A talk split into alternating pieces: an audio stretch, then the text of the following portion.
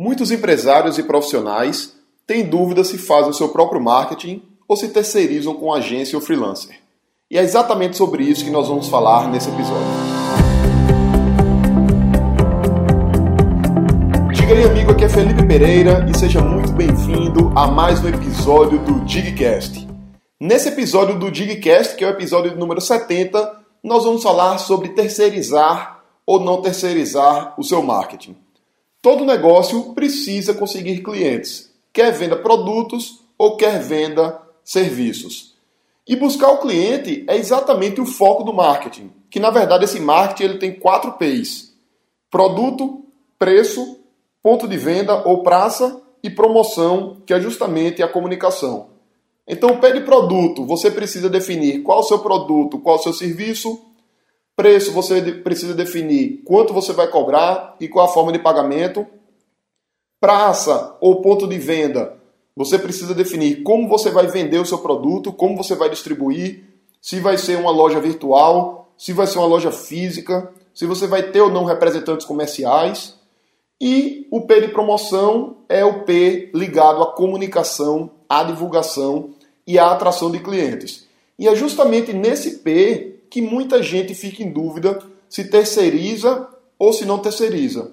Existe um grande desafio que é realizar o marketing de forma efetiva e muitas vezes o empresário, o dono de pequeno negócio ou profissional, ele acredita que ele não tem habilidade suficiente para isso, mas por outro lado, ele tem uma restrição financeira e muitas vezes não pode terceirizar toda a comunicação e precisa saber exatamente o que terceiriza e o que não terceiriza.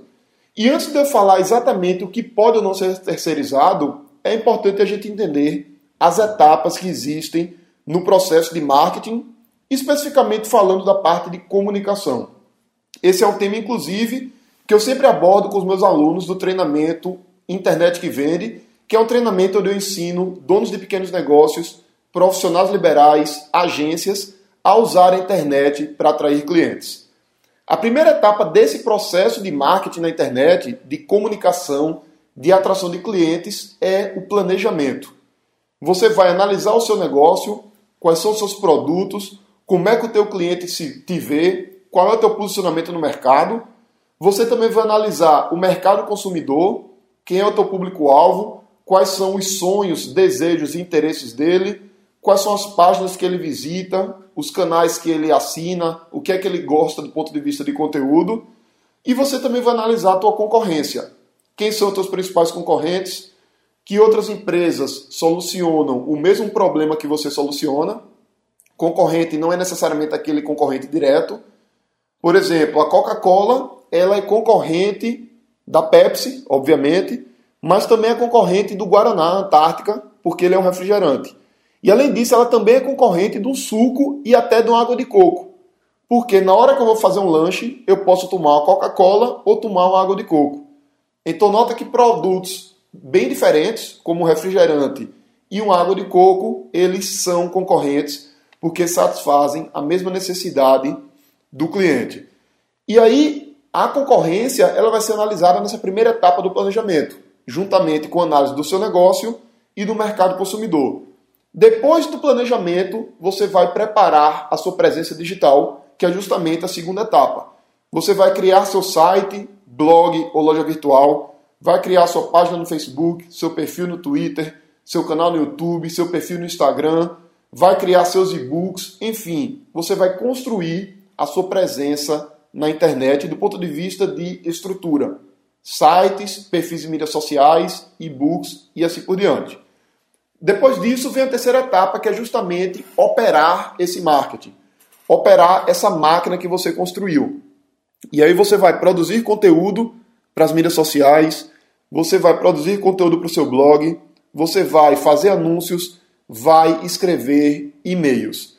E isso você vai produzindo, acompanhando, fazendo ofertas, fazendo vendas, e no final nós temos a quarta etapa, que é justamente medir os resultados e otimizar as campanhas. E essas quatro etapas de planejamento, criação da presença digital, operação e execução, e medição e otimização, elas vão ser ou não terceirizadas de acordo com os recursos que você tem, de tempo e dinheiro, de acordo com seu conhecimento e sua competência para fazer cada uma dessas atividades e também de acordo com o conhecimento do negócio.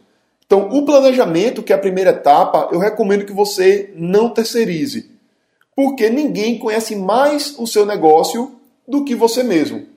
Você pode ter até uma assessoria para analisar o mercado, você pode contratar uma empresa de pesquisa, porém você não deve deixar o planejamento do seu negócio 100% na mão de uma empresa, de um profissional, de um freelancer. Dependendo do porte da sua empresa, você vai ter um departamento de marketing interno que vai te ajudar a fazer esse planejamento, ou se você for uma empresa muito pequena, ou de repente um autônomo ou um, uma empresa que só tem você mesmo, você vai poder fazer esse planejamento. Obviamente que você, caso não tenha domínio, você precisa se capacitar para isso. Existem vários treinamentos para isso, existem vários livros para isso, mas é importante que você entenda como fazer esse planejamento do teu negócio e aí, boa parte desse planejamento para atuar na internet está ligado a informações que não são de internet em si. Então, analisar o teu negócio, analisar os teus concorrentes, analisar o teu público-alvo, são análises que você precisa fazer, quer você vá utilizar a internet para atrair clientes, ou quer vá utilizar meios físicos tradicionais. A segunda etapa, que é de criação da presença digital, você pode terceirizar ou fazer você mesmo.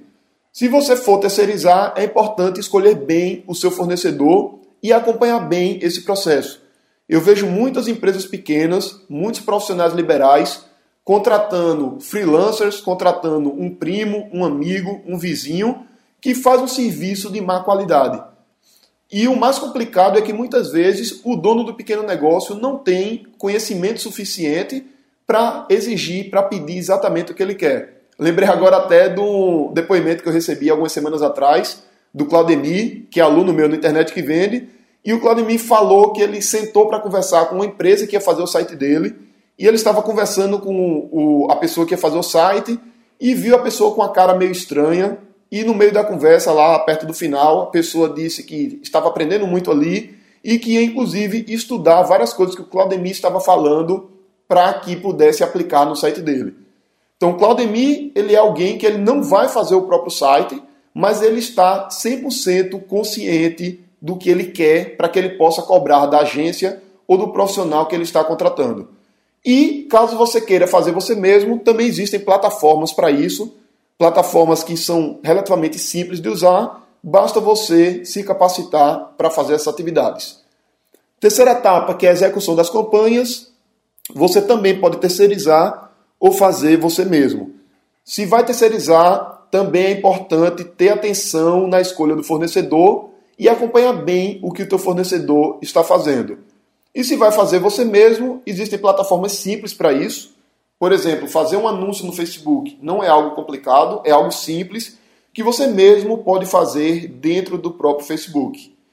E por fim, a etapa 4, medir e otimizar, você pode fazer ou pode terceirizar a parte operacional. Mas caso terceirize, é importante acompanhar de perto e fazer análise você mesmo. Então, de modo resumido, as quatro etapas, você precisa obrigatoriamente se envolver nas quatro. Planejamento você vai se envolver bastante, medição e otimização também, e a parte de criação da presença digital e da execução, você pode escolher se você quer fazer totalmente você mesmo isso vai exigir um pouco de tempo, mas muitas vezes as pessoas que têm um negócio pequeno, elas realmente precisam fazer isso elas mesmas, ou você também pode optar por terceirizar parte desse processo. Lembrando que quando vai terceirizar, é super importante escolher bem quem você está contratando, pedir exatamente o que você quer e acompanhar o trabalho que está sendo feito. Então, esse é o Digcast de hoje, Digcast número 70. Um grande abraço e até a sexta-feira onde teremos o Digcast de número 71, passando mais um conteúdo sobre empreendedorismo, negócios e marketing na internet. Um grande abraço e até lá!